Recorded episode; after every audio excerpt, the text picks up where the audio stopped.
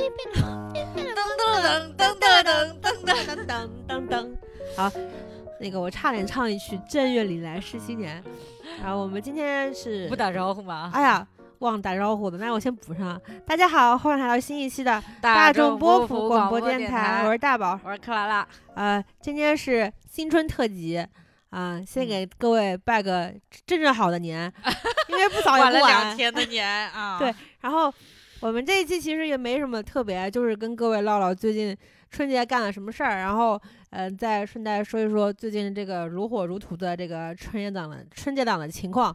因为我们大年初一、初二呃都去看电影了，然后我就哦看了有点头疼嗯啊。第一在初一看了两本初三啊初二看了一本我不知道为什么。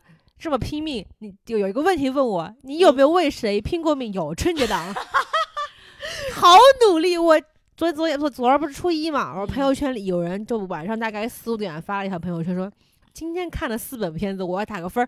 我说今天就看了四本，几点起床？我我我初一的时候就是我初一那个我不是蛮晚睡的嘛，就是大年初一，这不是惯例就躺床上待一天的日子吗？就是除夕那个晚上，然啊后初一那个早上，我不是初一早上就是六点多才睡着吗，哦，我就是是哦，您在炫耀吗？请问？不是我睡觉前我刷那个豆瓣儿的时候，已经有人看完了。就已经有人说啊，唐太好难看，或者说啊，那个《弑神令》怎么不好看？然后说啊，自家小说家不好看什么的。为什么不赢房子不赢地？大家为什么都这么冲啊？就不明白，是 去年没看成电影，就全民公众号吧，可能。啊，就是感觉公众号已经极度内卷了。就是今年才初二嘛，已经有呃公众号发文就说，哦，春节档六本，因为一共上了八本嘛，有两本是动画片，就给、嗯给刨了嗯不算。就哪我两本啊？一个是《熊出没之狂野大陆》，还有本是《哪吒重生哪吒》，哦这 OK，咱们他们可能没看。说啊，六本电影我已经全部看完了，我在打嗯分如下，内卷真是严重啊！这算 春节加班吗？我想问。太可怕了。哎，但是我说我们看了三本之前，我想先唠唠春晚。可以可以因为看春晚是我们家就每年就是年味儿最重的一个环节，就嗯什么时候哪怕已经困得不行了，嗯实在没事情做了，还是要等到《难忘今宵》那首歌出来嗯啊，我们才能够就是等着那个字幕全部走完了，我们才能够回家。嗯，就今年春晚，我不得不说，就是我是春晚老观众了，虽然说。有一个就是收视率的收视率的一个图嘛，就是说嗯过了长江以南就没有人看春晚了。对。对对对对，但是我们家是忠实铁观众，每年嗯必看。嗯，但今年这个春晚是我有史以来觉得最就是就是感觉是最难看的，最难看的就比比猪年那一年春晚，就那那一年是我印象比较深刻，因为之前可能没嗯有说对春晚有一个很强烈的审美嘛。但是猪年那年春晚之后，就觉得一届比一届难看。今年嗯它到了顶峰，怎么这么难看？就就不敢相信这是一个就是也二零二一年的一个就是一个节目，你知道吗？对，而且今年春晚感觉就请的明星也挺多的，然后也花了很多就科技嘛。嗯，感感觉是花钱了，就是那个是就什么全景投影啊，还有什么 MR 技术都用上了，嗯可都不像是阳间的节目。嗯重点就是要说一下李宇春那个走秀，啊，就是怎么就这么像建模出来的呢？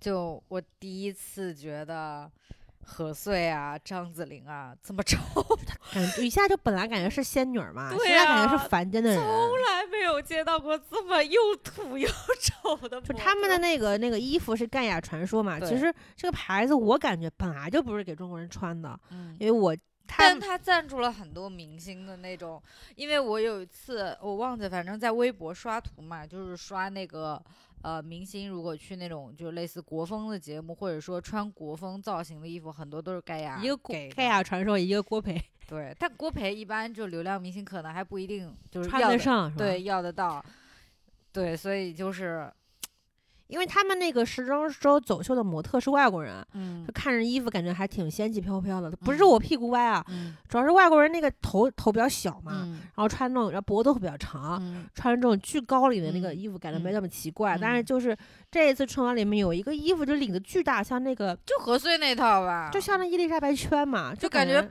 把都就是领子都已经顶到那个下巴，就感觉顶这猫都到下颚做了绝育手术之后戴的那个伊丽莎白圈，对对就就很奇怪嘛嗯，反正就是挺不适的。再加上那个很嗯就很五毛的特效啊，嗯就感觉啊，我是觉得一点儿都不中国，就是没有元，哪怕有元素也好，因为我觉得就是之前我看过《盖尔传说》，就是给流量明星的那几套嘛，尤其他，尤其是男装，我觉得其实还行，就是有有一个人叫木子洋，啊就 Wanner 之前哦，对他不是穿他不是男模嘛，他他走嗯过一场盖亚传说，其实挺好看的。对啊，然后我不，但我从来没有见过女装这么难看。就就就就怎么说呢？就是满城尽带黄金甲的那个程度之上，又丑了一层，嗯，很奇怪感觉那种乡镇模特队的感觉。啊。就是就是语言类节目，我就不说了嘛，就相声都已经感觉像 KTV 大联欢的感觉，啊，我都没看，我我都没仔细看，我都很认真的在跟我我家里人刷就是手机，怎么样能够判断这个节目难看呢？就是我爸妈都觉得难看，难看那真的是难看难看。那爸妈觉得那个有好看的语言类节目吗？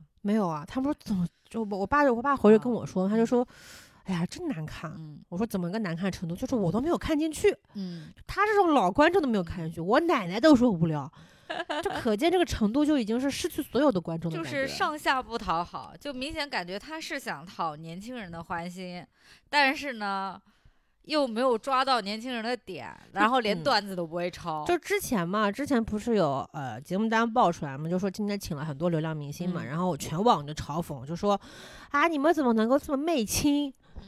嗯，结果我看现在最好看就是流量明星唱歌儿，也行吧。看见好好好看的男小男孩儿、小女孩儿唱歌，嗯，就不比那些大红大绿的看着养眼吗？但是我觉得假唱也也就不必了吧，他们反正也是假唱，有什么好那个的？张艺兴一个人一个 solo 哎，我对呀、张艺兴什么背景啊？是我我什么咖位看的时候，我哥都问我啊说。他为什么？我我哥很搞笑的，他他先先不是先易烊，就我们打开的时候已经是易烊千玺了嘛。我哥指着易烊千玺说：“这是王俊凯吗？”然后我说说一句很大逆不道的话，易烊嗯千玺好丑啊，嗯，是的，就不太好看，就比我们在小红花里边看的更丑了。哦，对。他他怎么回事？然后到了王源，我说：“你看这个是王源。”他说：“啊，王源是谁啊？” 然后后来最后王俊凯不是又唱了那个那个钟声过后唱他居然是十二点之后唱，对。然后我说：“那你要的王俊凯来了。哎，王俊凯感觉感觉就松松垮垮的，就不是很年轻，是不是困的？”那还是易烊千玺千玺看起来不年轻一点吧？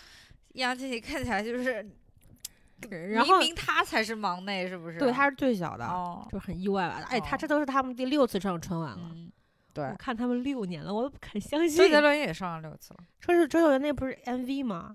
哇，周杰伦那个太土了，我真的没有见过这么土的。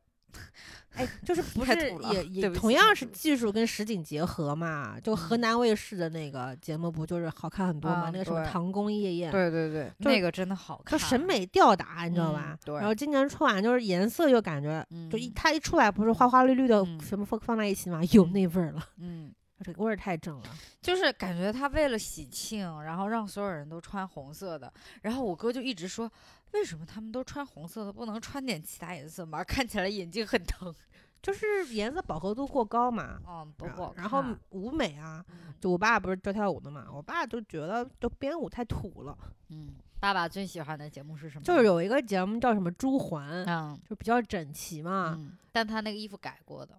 就是就是整齐已经成了整齐干净，嗯，就成了一个最高的标准了，嗯就其他节目都没有做到。后边那个孔雀也太难看了吧，就就我爸就说，嗯，很专业，就是就太难看，最后那个亮相，我靠，我要吐出来了，哦，就密太孔肯丑定直接崩溃了。真的是丑了，我就没有任何美感。就我爸说的专业，就等于没有艺术艺术欣赏程度，就这感觉。嗯就是我们就是现在就是完毕了，实时播报完毕。嗯我们说一下春节档，嗯，呃，春节档今年上了八本电影啊，我嗯们看了其中的三本，嗯，呃，这三本是是怎么挑出来的呢？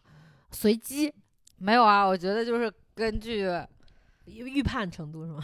也不是吧我觉得是看火热程度啊。我们看的是《刺杀小说家》《弑嗯神令》，还有一啊本《唐人街探案三》。对，其实嗯我本来不准备看《侍神令》的，但是因为某一天我正好在李佳琦直播，陈坤上了直播间买票，我就 顺手给买了不。得不说，今年就是嗯我今年去电影院嘛，感觉我从来没有在电影院里面见到这么多人。我那天去取票嘛，取票我还排队了，嗯，这是扫二维码就可以取票，那我还排队了，对，就从来没有碰见过。然后电影院连第一排都坐满了，嗯甚至出现了我朋友嗯，他们想买《唐探》的，就当天想买《唐探》的那个嗯电影票都买不着。我说这什么？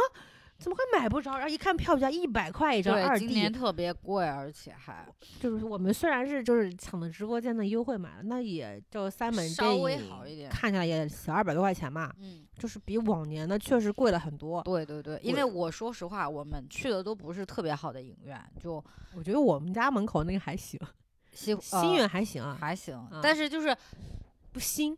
对，就是都不是那种像就比如说百美汇系那种特别高大上的那种，我们都没有去嘉里中心那个呢。那那个我看了《唐探三》，一百二嗯十五。对太贵了。我看的是真人演出吗？怎么这么贵啊？对啊，就很我是真的会有刘昊然在我面前演嗯出吗？一百嗯多，对，然后而且就是呃，在大家就是因为大家都提前买票了嘛，所以你在开看这个电影之前，你会会发现大家讨论的都是这个票的问题，都觉得很贵。然后还有一些电影嗯是有票补的嘛。嗯但是像《唐探》应该是有万达的投呃投资嘛，它嗯就是票补也是只能去万达的对万达下面的电影院去看嘛。对，所以我我们就得跑到城北城北去看。对，就那电影院我从来没去过。啊、那个，然后我们昨天看的是《侍神令》跟《刺杀小说家》，然后今天是看的《唐探》。嗯我们先说一下我们的预期，就是这三部里面，你本来以为哪一部会最，我们不要说最好，说最差，你觉得哪部？弑神令最啊差，因为我看那个预告的感觉我操扑街了，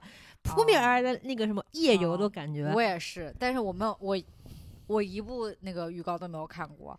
但是我觉得最差是因为，哦，还是说到直播间那天的故事。啊那天就是陈坤上那个李佳琦的直播间卖票嘛，就是态度之恳切，哎，今年好奇就怪啊，感觉他自己也觉得卖卖不出来就。是今年好多明星都会上直播间去买票嘛。以对前我没有想到直播会是一个带嗯票的一个手段嘛，嗯，没有想到今年嗯好像所有的就就票房就是就是那个电影他们都是嗯有这个宣发的方式嘛嗯，觉得还挺就嗯感觉很科技改变但是。我觉得很分裂的是，因为其实网上我看到看到很多讨论，意思就是说，觉得电影院撑不过去，今年就是还是说就是这个春节档不会好，就是我看不挺好的吗？对呀然后我就觉得好热闹，都卖光啊，就截止到目前嘛，嗯初二嘛，嗯就是《唐探》的那个那个票房应该十五亿吧，嗯它，巨夸张首日就破破十亿，说什嗯么预售就不什么最快破一亿，这钱都这么好挣的吗？嗯就很惊讶。然后后来一看它票价一百块一张，难怪破。那对啊，就靠单价高呗。就真的很过分，对。然后哦，你刚刚说是《侍神令》对吧？对哦，我也是《侍神令》，对，因为就是陈坤那天真的太恳切了，就 态度恳切到，就是感觉他自己也觉得可能卖卖的没有那么好，我不知道他是真的还是装的，反正就是就啊可能也有一部分就是行走西藏走多了，就 没有川藏太心灵太洗涤了，也有可能。就没有见过外面的世界。现在已经社会已经不是这样子的啦，我人都不单纯。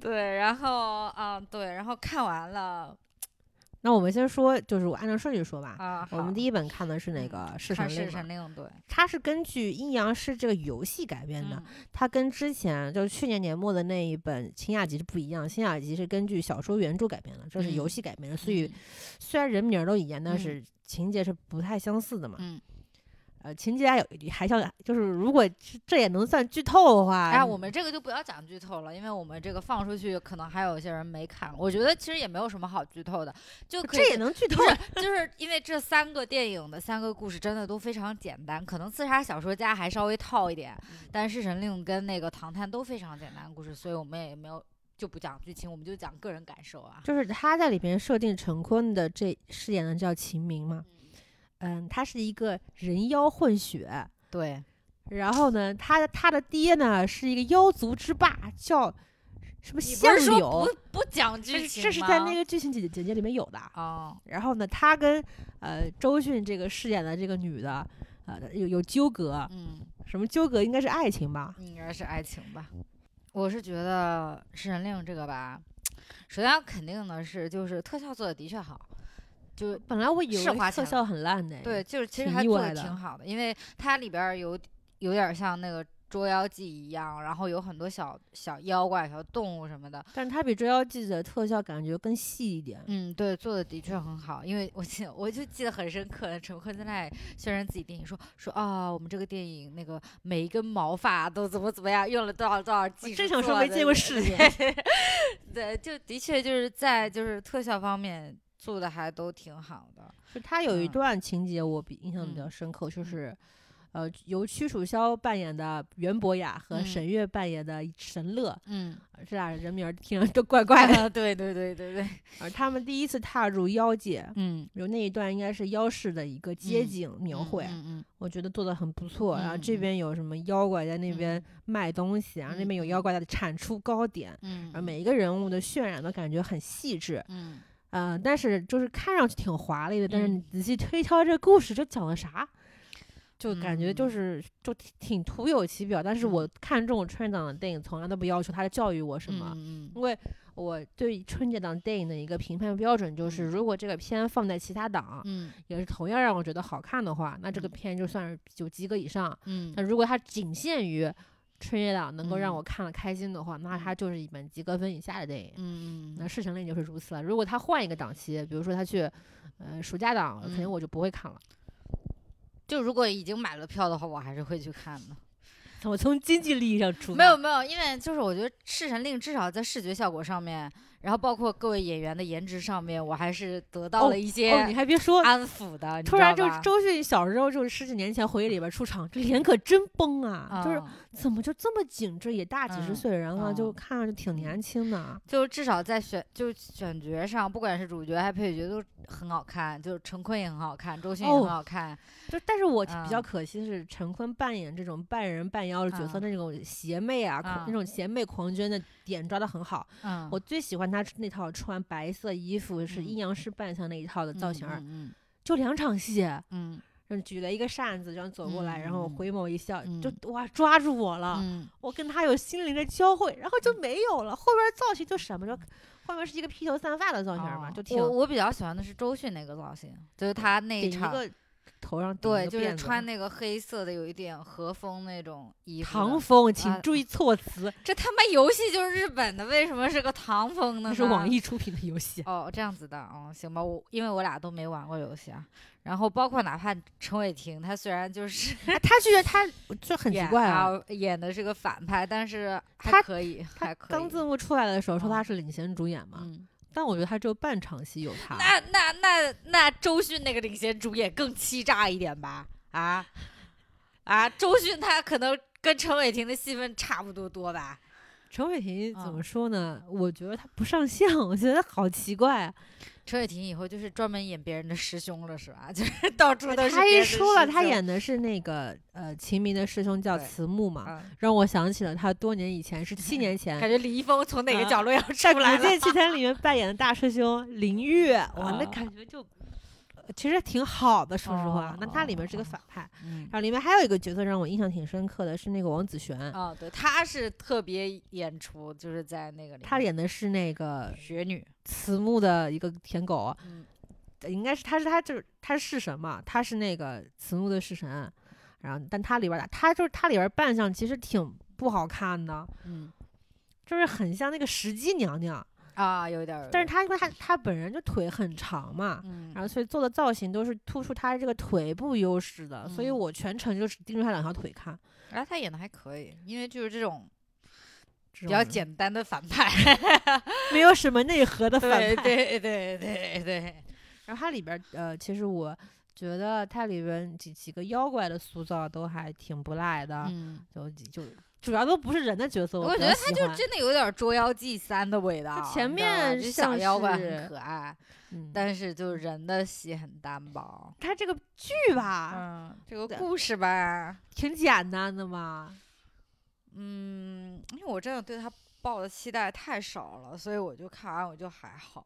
就很多人说不好看，对，因为我觉得我的确就是你让我细细去讲，我可以讲出他的几个我喜欢的点，所以呢，但是不喜欢的点我居然举不出来，你知道吗？就除了无聊之外，就对，就很他，因为他烂的很平庸，不像某一个片子啊，烂的就是激情哎开枪一小时。我看了一个说法啊，有嗯些人觉得《弑神令》的这个故事很恶臭，然后嗯仔细去看它的恶臭的点是什么。他说，因为里边像秦明所豢养的那些呃弑神，嗯，变成人形儿的都是女的，他就觉嗯得这个价值观很恶臭。这也要这也要打拳吗？我就在想，这就这也要就上升到这种这种高度吗？这个片儿你还要跟他讲价值观，很意外。嗯，就想的有点多吧。我觉得恶臭的话，还是啊另一部更恶臭一点，你觉得呢？啊，嗯，还有什么来着？嗯，这一部，哦，我差点忘说了，里边还有一个男二，男二是屈楚萧。嗯，这故事为什么说它烂呢？是因为它所有故事推进都是靠屈楚萧萧推进的。他更像男一，他跟沈月演的那两个角色更像男一女一，就是有一种陈坤跟周迅只是大前辈在那里就是撑一下场面啊，用一个比较业内的话，嗯抬咖。啊，对对对对对对，就其实主要是靠他们俩推进，然后包括感情也是他们两个之哎间的、不明白为什么，嗯，就是突然就屈楚萧扮演的袁博雅，他是本来就是一个类似于锦衣卫的一个保保护平安城安危的嗯这么一个就角色，正直的傻小子，然后神乐呢，就沈月扮演，她是一个被秦明救下来的一个孤女，他们俩之间就因为打了两场架，然后嗯就擦出了感情的火就是花。欢喜冤家。然后我就看着屈楚萧吧，这头这么小的一个男的，配上沈沈月头这么大的一个女的，就怎么看都感觉不是很搭调，就怪怪的。还行吧，就至少少年少女的这种浪漫活泼气氛演出来就可以。然后呢，？我晨晨就有只有一个感觉，我觉嗯得屈楚萧演这个角色很合适，因为他嗯本人就不管是去年的他那个后就单车骑六十公里带着女性去红螺寺求姻缘的这种事情，看起来他都是一个挺中二的少年，他演这么一个聪慧十十足的阳刚少年非常嗯合适。嗯但是他他这里面的造型是有一个帽子戴在头上的嘛，就比嗯他那个之前那个寸头造型相比还是嗯少了点劲。没有荷尔蒙了是吧？嗯，没有那种很外放的那个气息了。就我哦其实还挺喜欢他的，虽然他几个就怼脸的大镜头能够看出来，确实这五官有缺陷。但我觉得他他其实算就是我们不论他的私德啊，就是至少私德我觉得还行吧。嗯嗯，那我反正不了解，我不评不评价。但是我觉得至少在荧幕上，我觉得他还是挺有性张力的，然后可塑性我觉得还可以，是吗？嗯，对，还行吧。虽然我也没看过几部再他作最最后再说一下陈坤老师啊，这这是一个老神仙级的人物。我觉得陈坤老师最这一这就是这一档啊电影啊宣传呃拍的最好的是陈曼给他拍的那套时装大片，那个才是人妖应该有的样子，他这里边那个假发就感觉发质不太好，就感觉是那种九十九包邮的假发，就是他最后那个可以烫的他最。后出场跟陈伟霆这个大 boss 打的那场戏嘛，嗯他最后是一个白发，就是长发的一个造型，身上嗯穿了一身蓝色的袍子，嗯怎么看都不像一个就正义的人该具有的这么一个很震撼的出场。然后他跟陈伟霆那个反派打架的时候呢，就感嗯觉怎么跟玩儿似的。就是有一种看那个《龙珠超》的感觉，就卡卡罗特跟贝吉塔在打似的，就特别无聊。然后偶尔一拳超人出现了一下，这样子。他最后真的是一个超人的造型，一指禅唰穿出来。对呀、就挺傻逼的吧。反正他们那一场打斗戏，我觉得非常之难看，非常之仓促。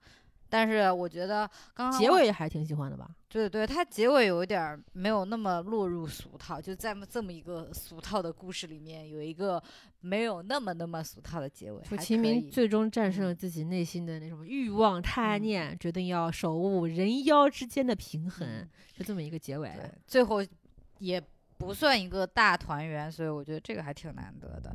然后我觉得这个片最值得说到的呢，是我们 孙红雷哎 你不说我都忘了。啊，因为里面有一个妖怪，就是在他们妖界有一个就是类似于那种，呃、他居然是卖水产的，我感觉是，叫海房海房主，对，哦，对，然后他就是，就有一点像妖界小老大那种感觉的。然后他这么，他是一个鱼的一个造型，我一开始没啊看出来，不知道它是它是一个白鲨鱼呢，还是一嗯个鲸鱼，啊还是海豚？嗯，对。然后呢，给配音的呢是我们的 孙红雷，最后字幕打出来还是特别感谢声音出演孙红雷嗯先生。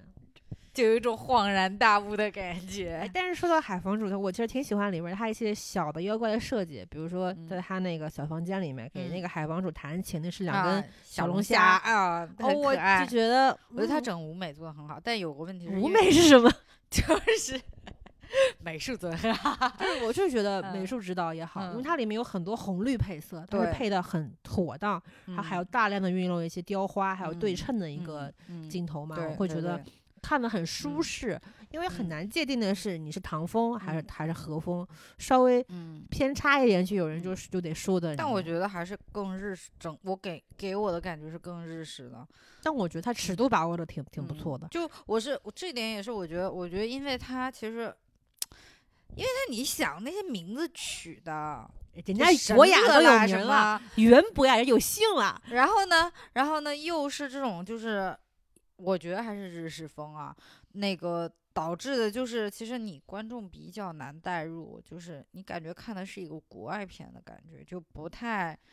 跟我们传统定义上的唐风不太一样，所以你啊，唐风在我看来是嗯《妖猫传》那种啊，对对对对，因为《妖猫传》你看过去就明显就是大唐，但是这部你感觉就是一个日本动漫改了的感觉，因为有一场就是周迅追那个陈坤，然后陈坤施了一个法，他们就有那个屏嗯风一扇一扇一扇关起来，挺好看的，就是说。看，就是从视觉上你是看着非常舒服的，但你不会觉得这是一个很他是那个国风的推了一个木门嘛，嗯，对。他是他那个招式感觉很像忍术。对对对对对，就是，所以就是有一点点，就是我觉得就作为普通观众，你不太能代入。然后呢，如果作为比较激进的青年，你就可能会去上网去说什么，开始生气了，说对对歪就是屁股之类的在这个言论了。对对对，就是这种比较模糊的界定上，就会可能会有一些争论。但是我看这场戏，其实我比较不舒服，是观影体验挺差的，是因为这个片子我不知道是不是很多家长觉得这是小孩儿可以看的电影嘛，嗯，就把小孩儿带进来。那你春节档每一部都是，哎那倒也是，因为只是你听大听小的问题。这听实在是太满了，嗯，我就感觉我前后左右全是人，人一多吧，这呼吸声就重。有些人嗯喝水，有些人嗯吃糖，有些人吃什么爆米花，嗯感觉稀稀疏疏的声音特嗯别多，我就很嗯难带入这个剧情。这嗯这再加上剧情本来就弱，嗯就更带不进去了。好，我们说一下第二部吧，那个刺杀小说家。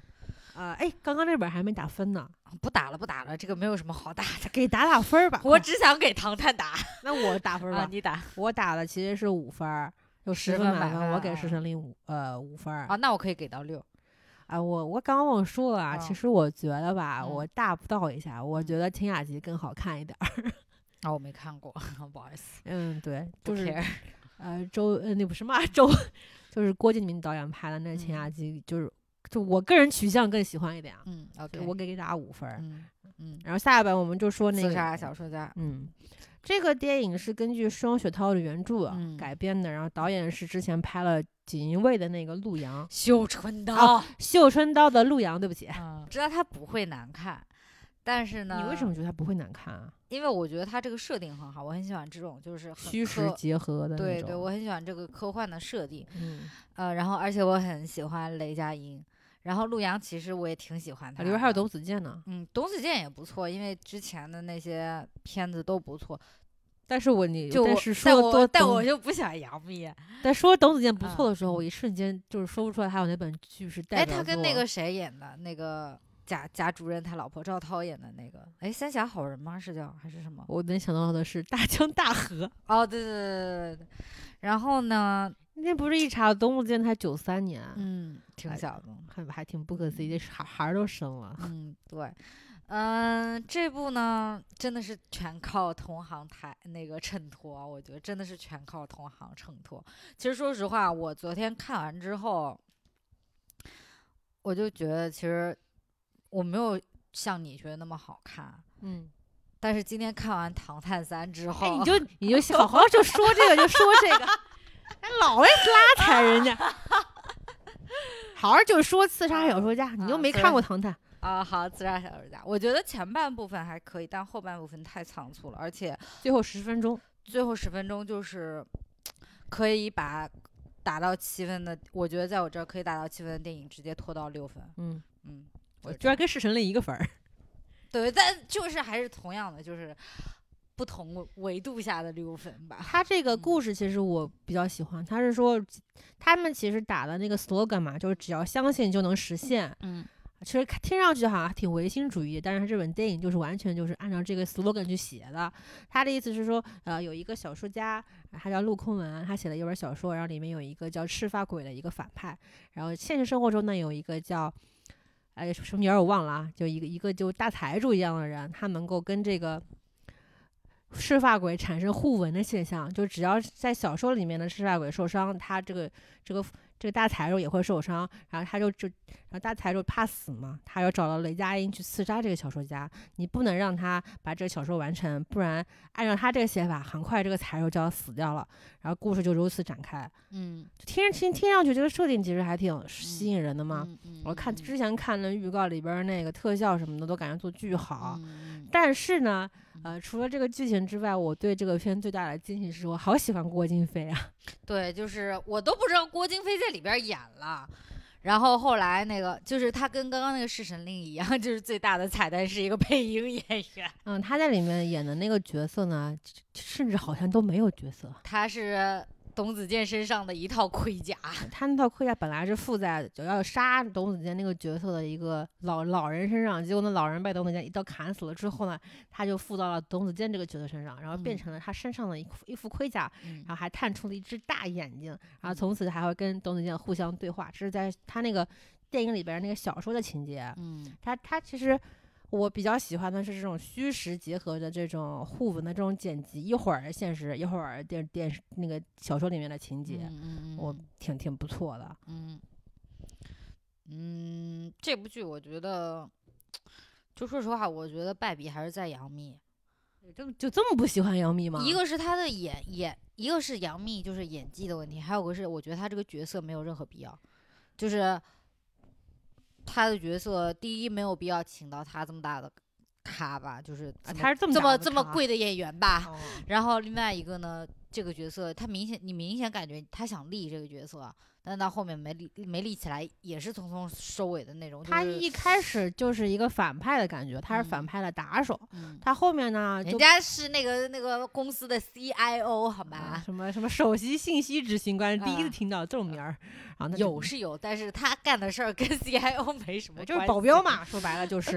然后他要就他后来是被雷佳音这个扮演扮演的角，他雷佳音这角色是要找小小孩儿嘛，嗯找他六年前丢失的小孩儿叫小橘子。嗯然后呢，他被这种呃寻找，我不知道他是被什么感动的，嗯突然他就弃暗投明了。嗯他这个人物弧光时刻没有没有说好，嗯，但是我倒是不像克拉拉这样不喜欢杨幂这个角色，嗯我是觉得还行。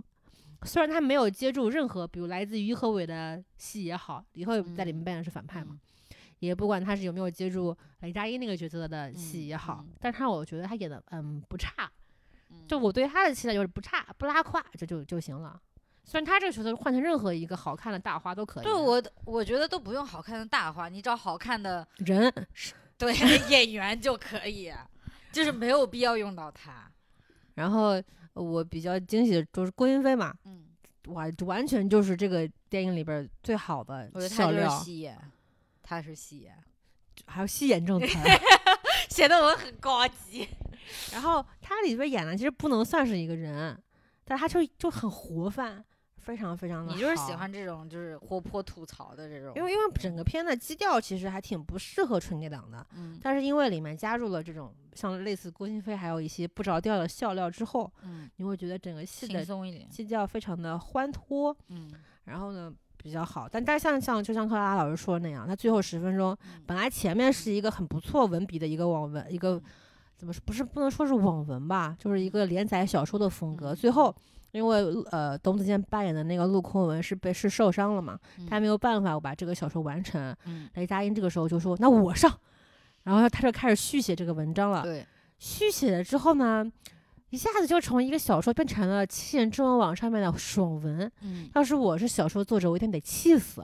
嗯他居然说出了里边儿那个黑甲本来是一个就是就是正儿八经打戏的一个人，突然本来使双刀的，突然出现了什么火焰加特林，嗯还突然来了一句“我代表月亮消灭你”。其实那一刹那挺出戏的，但是嗯我身边的观众都觉得这是一个好笑的点。但其嗯实仔细想想，由雷佳音来说说出这两句笑话，我还是能接受的吧。就是就是体验感是打折扣了，但是还行。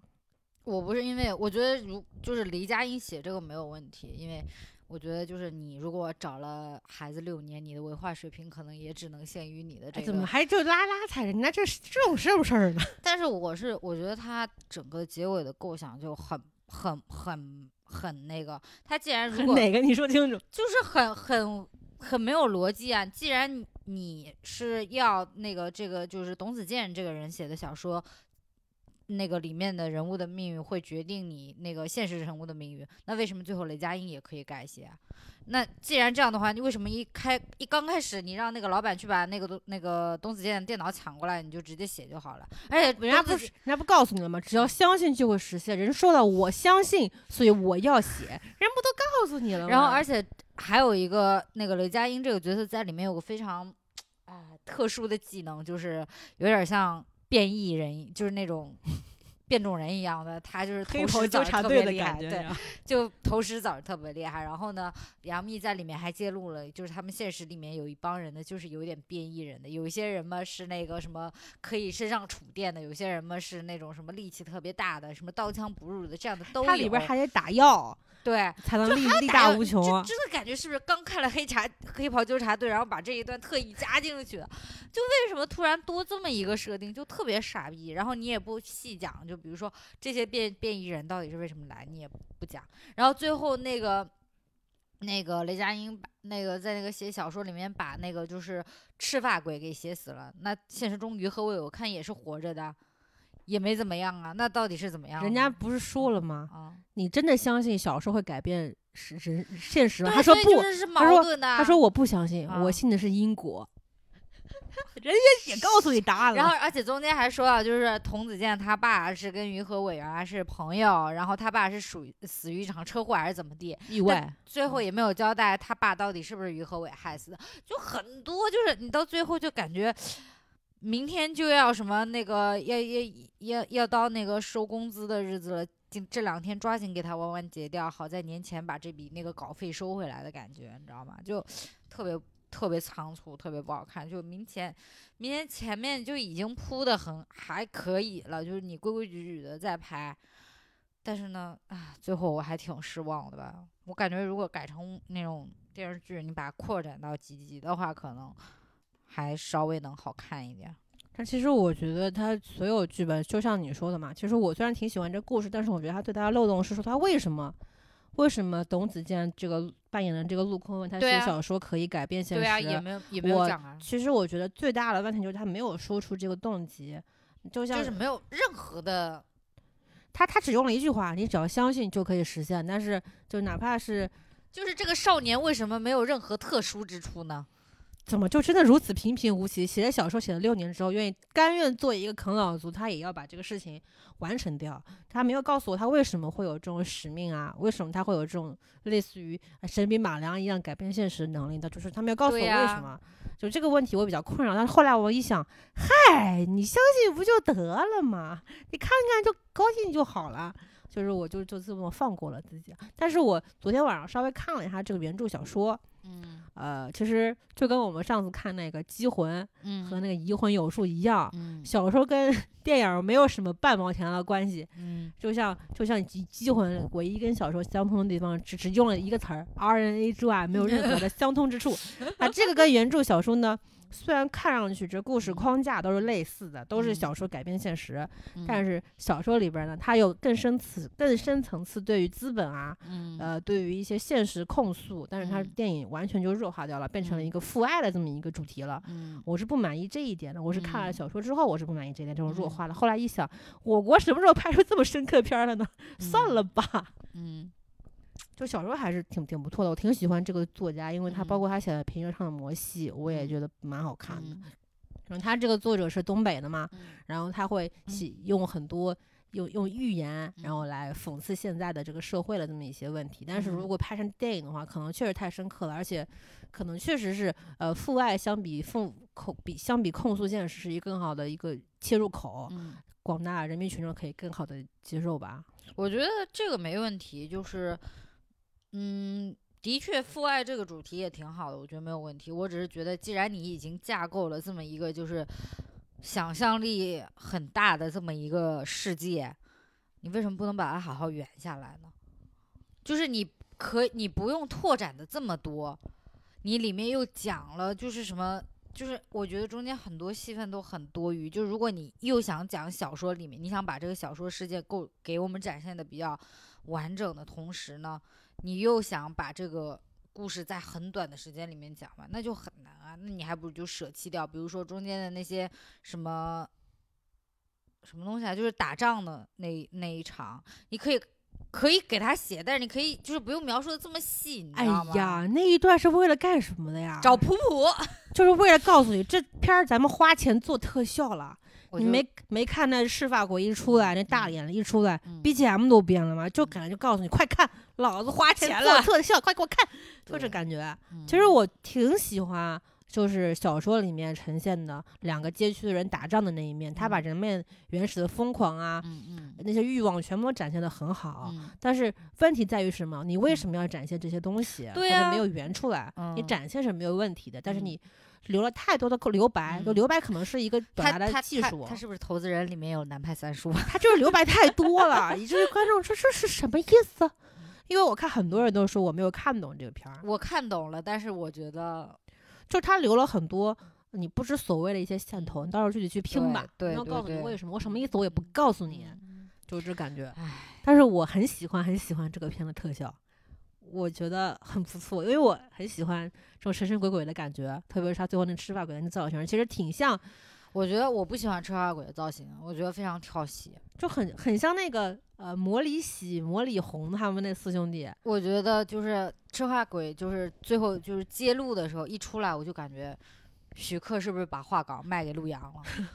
太徐克了，我很很那个喜欢那个那个那个整个的造型，就感觉你接下来就是要拍那个什么第三部，狄仁杰，对，哦，狄仁杰是不是已经第三部了？嗯，就感觉是四大天王那个那内部里面淘汰下来的稿子，直接卖给陆阳的感觉，你知道吧？呃，我是比较喜欢他半面是佛，然后嗯半面是他原样的那因为个造型因为我觉得很重要的原因是什么？因为就是之前他就是进这个平津城也好，然后包括那什么个平津城，平城他们是是阴阳师打哦踹戏的，他进的这个什么城，反正他进的这个魔都之后也好，然后包括那个天都城赤赤发赤发鬼自己的那些守卫也好，叫嗯什么什么赤焰什么，就反正守卫也好，然后包括董子健那个那个身上就是郭京飞演的那个盔甲也好，跟赤发鬼的风画风是完全不一样的，嗯，就是有一种你在那里打魔兽，然后打打打，突然变成了梦幻西游的感觉。是对，所以我觉得很很出戏。我就是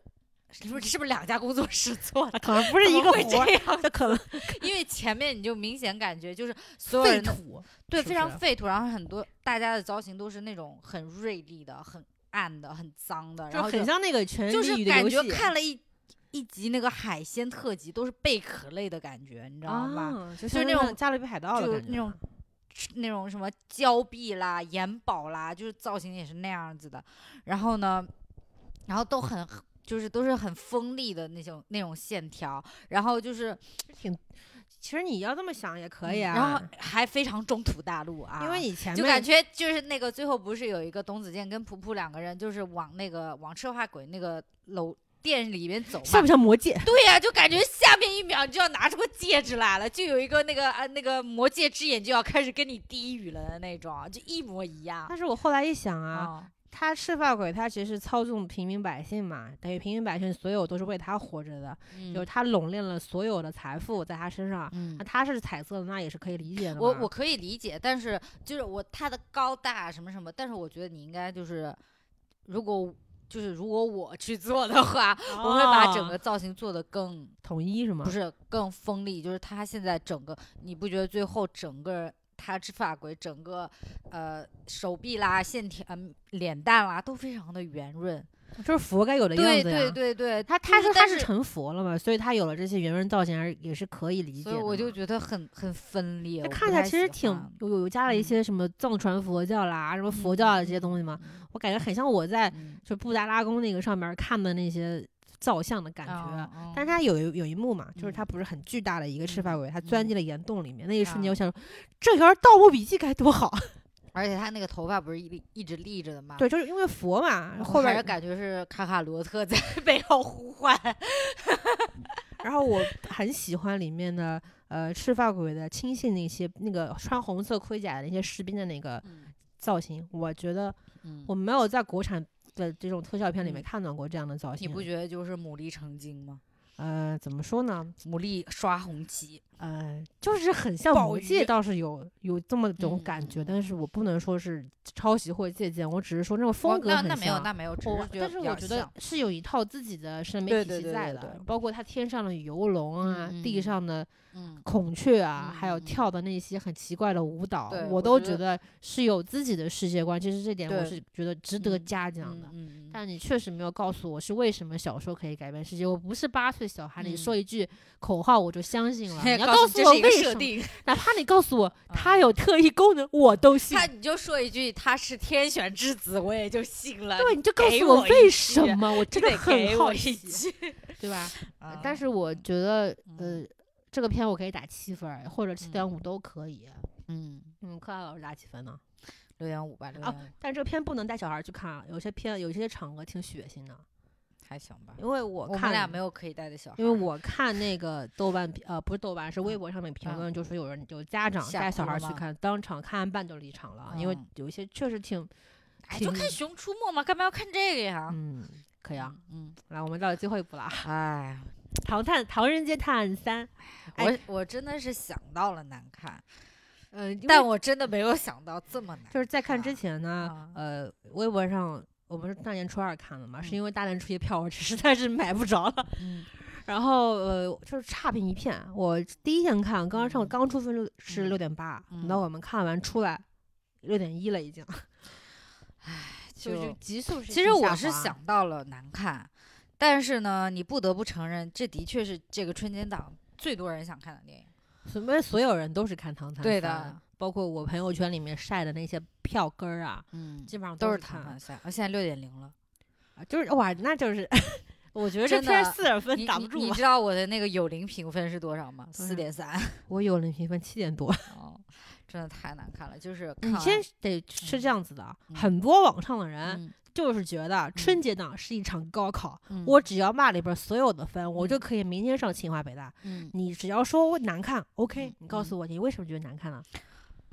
我觉得陈思诚呢，首先这个人审美有问题啊，第二呢，他娶的老婆不是还挺好看的吗？就除了老婆之外一无是处吧。嗯，另外就是签了刘昊然这一点还挺厉害，其他可能 他审美真的有问题。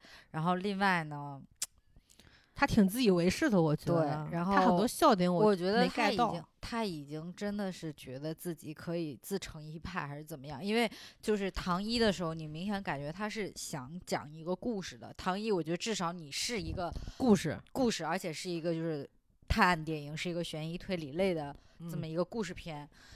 到二的时候呢，其实已经有点风光片啊那种旅游局合作的感觉了啊。嗯但至少呢，还是按一个什么故事事来着？我都忘了。二是那个那个五行杀人法。哦哦，就是他在每一个地方杀一个人，结果拼出一个内脏，到时候复活他老婆是吧？对对对对啊对对，就是你感觉还是在推理。第三部呢，我感觉，我觉得他在侮辱我。他这个案子，我就说实话，我觉得他在我旁边不停的那响亮的在那里嘲笑我。你这个傻子，你看了没有？还没有解出来，你这个笨蛋。说实话，他给长泽雅美这个角色好几个镜头那一瞬间，我觉得他是不是在暗示我？没有，不是，我觉得就是我真的很久没有看到坐下来第一分钟之后我就想走了的这种电影。因为他这个电影，我真的从来，我真的很久没有看到这么赶客的电影了。就第一分钟下来，我真的非常之难受，就觉得，我要不就不看了吧，这这个他是票钱我要不就扔了吧。就是他在他整一个《唐人街探案三》这个大的这个标题出来之前，他前面还有一段非常冗长的打砸抢的一个嗯剧情。嗯，我本来以为这一段就真的是网剧水平，就网剧水平都没有。就这一段本来以为是跟后面剧情有什么任何关系的，就并没有，他只是想拍而已。这个然后真的是怎么说呢？虽然现在很多电影里面有植入广告这个事情是很常见的，但是我没有见过在植入广告中找电影的这种情情况，我很少遇见。嗯啊、我大致数一数这个片里面有多少植入广告啊？东鹏特饮非常显眼啊，还有招商银行，它甚至显眼到它是其中的一个很就很很显眼的一个道具。嗯招商银行那个境外使用卡片的那个道具是嗯在一个大巴士上，他双一层巴士，他直给了接一个很长的一个大的镜头，然后东鹏嗯特饮是握在了托尼贾他手上的那一个水瓶子，嗯他喝了两回。嗯还有其中还不包括，比如在于这种日本人，他们正在食用自己便当的时候，刘昊然吃的是自己代言的汤达人，啊，对啊，很奇怪吧？我嗯就觉得，嗯，我就虽然啊，嗯。像之前呃《沉默的真相》也说过有嗯。植植入的问题，但是嗯。这部实在是太 嚣张了，他把这个品名全部都只放在台词里面，嗯。里面居然有一个，来我们这儿先喝点咱们这儿的汉酱白酒啊，就就就就很像变形金刚里面嗯那句话、Let me finish my 舒舒化 milk。瞠目结舌，我都看呆了，你好不要脸啊！嗯，然后呢，我们说这就是最核心，唐探最核心的就是，我觉得是案件啊，然后还有对就是它本来最吸引人就是推理的过程，推理的过程，然后呢，还有一点就是所谓的中国风元素嘛。嗯，唉，这个案件怎么讲？怎么 就柯南随随便便拿一集啊，里面的任何案件都比这个好，真的他妈的这么烂的案，你还要还用得到是什么？是个什么 Crime Master 排名前三的两个人里面破破了这么两两个多小时才破出来，他不是破两个多小时，他破案上就半个小时，他中间插了好几条广告。但是但他的时间线其实是破了，就是破了破了很久很久嘛。然后他不是呃还有一个问题嘛，中间还插了 Q 对他的考验。对，而他本来很多人对于《唐探》这个嗯电影的疑问就是在于 Q 到底是谁。嗯，看到最后，我他妈爱谁谁，我不在意了。其实很多人猜到了，因为我之前就是因为我们还蛮喜欢看就是推理啊、探案类的那种视频嘛，然后就很多人就去分析，就是说根据就是尤其是那个呃唐探的那个网剧出来的时候，很多人就去分析说呃 Q 会是谁，就那个时候很多人就猜到说 Q 是一个组织，嗯，嗯，哦对就是所以呢，其实我不在意 Q 是谁，所以他是个组织，所所以呢，就是对呀、就他他最后出来了，就这嗯再说一下那个，就好多人就披了一个头套，跟自己嗯是是什么什么邪恶大护法一样，说对既然秦风不加入我们的 Q，那我们嗯就要将之除去，嗯然后一个个人揭露自己的面容。最后出现刘德刘华，德华，操你妈！为什么？你告诉我为什么？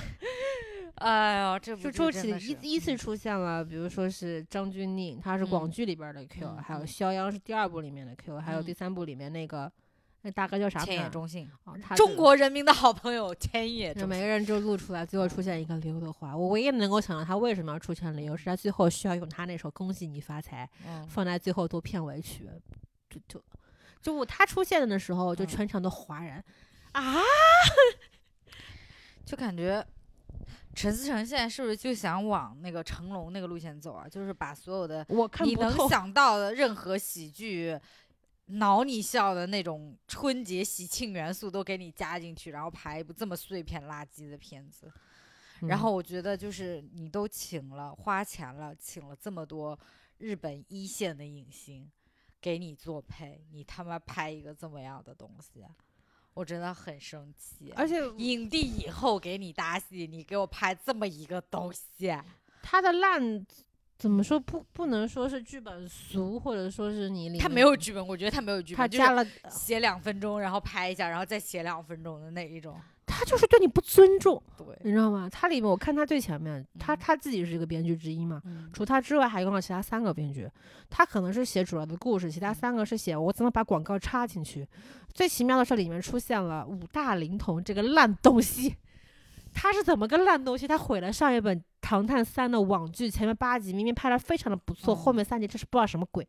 包括像陈哲远、马马伯骞还有陈潇这几个人出来之后，他们说我们是代表和平的和平精英，你当我是傻子吗？我不知道和平精英是个游戏啊！哎呦，我真觉得我都快气死了。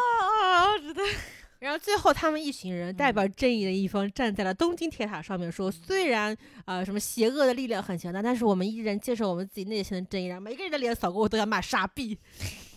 而那一刹那很像那种奥特曼变身结束了之后，当怪兽已经回到了他们自己的星球，奥特曼嗯就是回回到奥特曼星球之后，人类在那边宣言说我们要守卫我们的正义，嗯，太蠢蛋了。就真的就其实如果你但凡你这个案子稍微精彩一些，我都不会骂你。这个案子呢，就是他自己在讲的时候就已经破绽百出了。就你但凡看过一部推理小说，你都知道这个案子他妈的应该是谁杀的，就感觉你他妈怎么写出一个这么样的东西啊？然后就哎呀，我反正很生气吧。然后呃我们我们其实是花了三十九块九看了这个电影，嗯但我不能想象我朋友看了一花一百块一百多块钱能看的电影，看完之后是怎么？骂人的？你知道？嗯啊，最奇怪的是里面出现了一首 MJ 的歌，对什么 Heal the World，对，然后他放这首，哦我觉得这个就是个加长版的 MV，它里面放了很多歌，就动不动就放歌，就是不是没钱请配乐，然后就买嗯版权，然后就买歌。你觉得请配乐这个钱会比版权便宜吗？那也是那那反了好像图什么？那图什么？那图什么？当他放出 MJ 这首歌的时候，它长达一分半和或者一分放，烟花，拍我们市井百姓的灿烂的笑容啊！还有世界各国人民民族大团结，我不知道我咱图的什么呀？感觉真的可能跟成龙大哥用的是一个班底吧？就就很多人就对于它里面的一些笑点笑出来，但是我是不会说你这么烂都笑得出来。我在嗯想为什么我笑不出来？嗯我很希望我能够笑得出来，旁观。因为这样我会开心一些。但是嗯我唯一真心发自内心的笑容的时候嗯呢，是刘昊然穿了一身葫芦娃出来的时候，我觉得我嗯靠，真傻。嗯，哦，那葫芦娃造型还是买了上海电影制片厂的版权的，版权意识还挺强的。说实话，嗯打在字幕最后了嘛。就这部剧吧，哦，这部电影吧，就是我对他的评价，就嗯这也能算个电影儿。嗯，我觉得陈思诚真的是嗯，不要脸，就就之前嘛，嗯他其实还拍了《我和我的家乡》，嗯他是拍《天上有个外星人》，嗯，哎，不知道，我没看，对，应该是他拍的。嗯，他就是有，他就是请的刘昊然，也是刘昊然拍的嘛，嗯那跟王宝强一起。嗯然后那个那个那他那个短片已经是这本《我和我的家乡》里面最烂的嗯那一个短短故事了嘛。结嗯果我再看到《唐探三》，嗯会发现其实他的真实水平可能就是这样，嗯就是俗，然后很杂烩。然后他这个片子最可怕的地方是他票房非常高，然后以至于他后面可能会觉得唐探四出，肯定会有，不是肯定会有，是绝对会有。但是我是真的不想再。然后据说是去台啊，去伦敦拍，对吧？然后我们不是还激情就是猜测了一下，对，在照他这个有钱请嗯请咖的这么一嗯个水平下去，我很希望嗯啊、那个呃福卷毛能够嗯出现在这个 电影里边儿。我其实说实话，嗯再烂我是愿意去看我，不会看的，他就是在骗我。我不想再遭受一次这样的折磨了。就，但还是说一下亮点吧，万一还想有人想看，我觉得亮点对我来说，我们不是已经把亮点刘德华都说完了吗？对不那起彩蛋，对不起，对不起，对不起，这是彩蛋，真的嗯。我觉得亮点有两个，一个是染谷奖台，我觉得他哦，是那个空海，对，就是他是在《妖猫传》里面演空海的，我觉得他出现的那几分钟的独白，真的是全片 演技之神。对，就啊让我对这部片稍微有了一点点的 热情吧。但是他，就是但他演的演的那个方式以及他这个剧情的嗯编排，特别像呃是一个日剧的 SP 就非常日啊，对。是日式，但是他那些变态的发音之哦之外，嗯都觉得嗯，就就不像电影的质感，嗯，但我觉得 OK 的，因为跟他对戏的刘昊然呢，就明显完全没接住。对，就刘昊然他妈的逃离陈思诚吧，我求求你了！啊，刘昊然就一点都没接住，就是就全全程面无表情。嗯对，就是唉。他咱不讲，他都已经给你拖到这个份上了，你稍微用点劲啊，你稍微用点心思，你就拖上去，你就抬咖了，不行，就是接不住。哎，那还有一个亮点是什么？就是在也是在葫芦娃那一场，他们去不是去一个 cos 店换衣服嘛？那个那个那个那个叫什么？那个店主讲了一句，呃，即将呢，亚马克，就是那个意思，就是说我以爷爷的名字发誓，这是那个金田一的一个口头禅。金田一哦就是这彩跟蛋被你发现跟。跟柯南齐名的宫东京两大死神啊，我们金田一啊，这句话我是有那个有有当彩蛋给 get 到，但是我觉得就是大部分人是 get 不到，应该就是彩蛋。对，我觉得那句还挺好的。然后还有哦，还有一个算零点五吧，嗯三浦友和好帅啊，就是我也希望 但是说实话，他嗯在这个片子里面完全就是浪费的呀。哪个不是浪费的？我你跟我讲哪个不是浪费的？我觉得长泽雅美没有被浪费，马萨米还可以吧？因为我嗯觉得就他这个演技水平来说啊，在本嗯片儿里面已经算是不错的发挥。马萨米还可以吧，但真的都很浪费啊。肌肤木聪也很浪费啊。哦，肌肤木聪，我觉得很奇怪啊。哦虽然就时尚这个事情肯定是跟脸相关的，嗯欺负木聪就完全就完美诠释了这一点。他不管嗯穿的多花，啊，我都觉得嗯合理。他们我刚刚看到一条评论说，嗯，陈思诚是不是把自己的衣柜都翻给了肌肤木聪啊？他有一套衣服，就是虽然我觉得他每一套呃可以直接去春晚，你知就道吗？成套的花花衣服都 OK，但有一嗯套 我实在是不行。他们说以前都是把头截掉看身材觉得很好，这个要把身材全部截掉，只能看头。他有一套穿红色的裤衩啊，就是就是九分裤，然后嗯下面是一双亮亮片红色的那个平底鞋。那套我实在是不行，别的我都可以接受。说实话，唉它有一套嗯巨骚，是一嗯个粉色的半嗯透明的一个风衣，然后里面是一个件是马花衬衫。吉拉的，那件我心动过，所以我知道。我觉得还蛮好看的那一套说实话那件很好看，其实。但是欺负木聪在嗯里面，就我不觉得他是个演技派了。说实话，小七其实也不算特别的演技派，但是没有到这么烂。但是在里面还 OK 了。其实换个人我都觉得 no，但是他 OK。我觉得我刚刚刚刚那个 OK 跟 no 很恶心。我觉得千野中信也很浪费，铃木保奈美更不用说了，也很浪费。哎有一个问题我特别想问你啊，嗯就是很多人对这个片子评价说它嗯厌女，我觉得她很厌女啊，还不厌吗？嗯，我觉得陈思诚这个人就写满了恶心、直男、猥琐但是 就是说实话啊，啊。我觉得这个片子与其说是因为厌女在冒犯我，我觉嗯得他整个片子都在冒犯我。对啊，我我他这个厌女的这个冒犯程度已经降到很下面了，就是我，他已经不是在冒犯女性，他就是在冒犯观众，就是他就就是是把观众当傻子啊，就他没有就是从那个方面在，他没有赚钱的诚心，你知道吗？就是我真的不难相信，就很多，包括他在 Heal the World 那那那一分钟嗯中间，嗯。有一个人拿的是一个扇子，上面嗯。写的不知道是哪家英语英语培训机构的广告，嗯。我一下子还没有分辨出来，我觉得好失败。对的，那我说几个亮点嘛，其实嗯。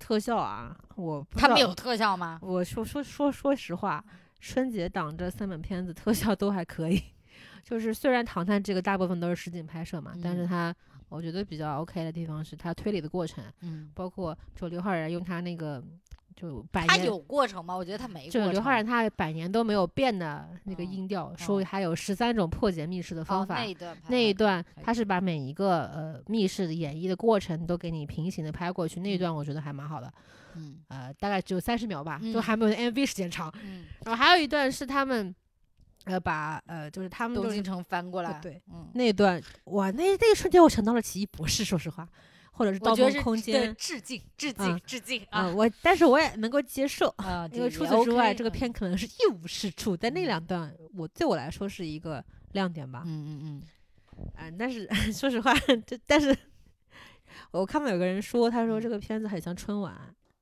，OK，我觉得很像成龙拍哎，的有些人说又很像跑男，也对，啊，也可以，都可以这么理解。就是像什么都可以，就是不像电影。对对对，就很热闹，很热闹啊。嗯，我打分了啊，嗯，打三分儿。我打两分。对，我挺喜欢刘昊然的。这这部片刘昊然也不可以，对，刘昊然也不可以，嗯，我不允许。但我最最后插两句刘昊然嗯演技的事情啊，嗯，你觉得他演技怎么样？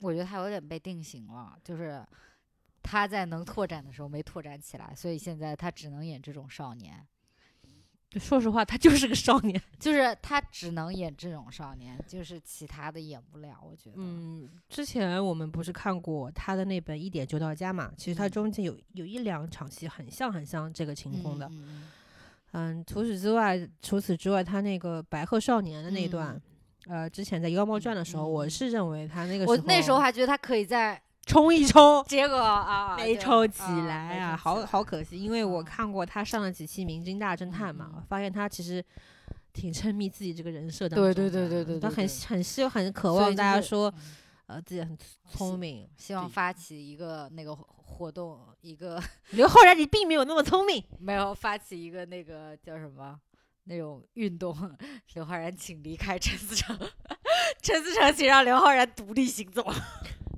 嗯，因为有些人会觉得，因为他是陈思诚公司的，因为这两天都在说嘛，说他是九五后首位票房破百亿的男演员，嗯确实是运气好，但嗯是我真的希望作为一个我比较喜欢的弟弟嗯来说，因为我觉得他的路人缘真的很好，而且的确就是 他就身体身材啊，不管说是哦演技、演演技抛他哪来身材？你看那白斩鸡一样的哎驴肉的身躯，有什么好身材的？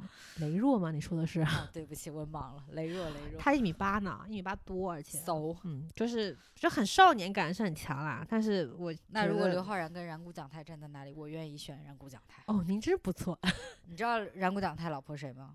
我不知道菊哎。地凛子，你觉得我认识这个人吗？就《环太平洋》里面那个。哦哦，其实还有一个问题啊，就片中其实出现了张子枫，哦，张子枫还可以，他那几场戏其实还可以，他哪有哪几场就一场戏。就是几个镜头。就是其实我很想问你啊，嗯，张子枫的出现是为什么啊？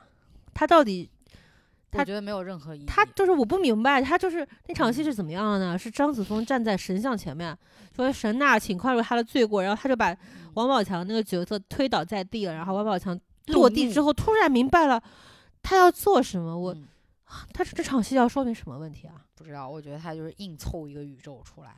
而且我觉得张子枫在里面出现的没有任何意义嗯，我强行说一下啊，嗯因为他前面其实还说了嘛，就嗯说秦风，你是人是兽，你是善是恶，但是人是兽那句是肖央说的，不是他说的。呃，就是问他嘛，问嗯你秦风，嗯然后然后片尾嗯就出就是他推染谷将台那一场戏，就稍微 Q 了前面，嗯然后呢就没了。嗯，就是我我不知道这是一个怎么样的一个感觉，我觉得他就是就强行硬把人气角色再拉回来，哎，就是强再再弄一顿。有一种强行要上价值，但是我没有上上去的感觉，嗯，好像是说人和人啊是可以做出不同的选择。你向左是 Q，向向右是我们什么恐龙战队？他们站在这个东海那段，真太像恐龙战队了，就这种感觉。我觉得他就是想复制一遍张子枫那个第一那个微恐怖的微笑，对对对其实也把我吓到了，确实。嗯，对，我觉得张子枫其实演技可以，但是没有任何意义。就就毫无意义，，对可以称之为不知道导演在干什么。对，，但这是陈思诚的锅，不是张子枫的锅。然后春节档其实还有其他几本片子嘛，嗯为什么没有看呢？嗯像呃《你好，李焕英》，虽然说是口碑很高嘛，但是嗯我因为天生的对这种呃开心麻花系的这些电影都不是很感兴趣，所以就没有嗯选择看。然后嗯哪吒呢，是因为我看那预告有点像网游，然后我也就劝退了。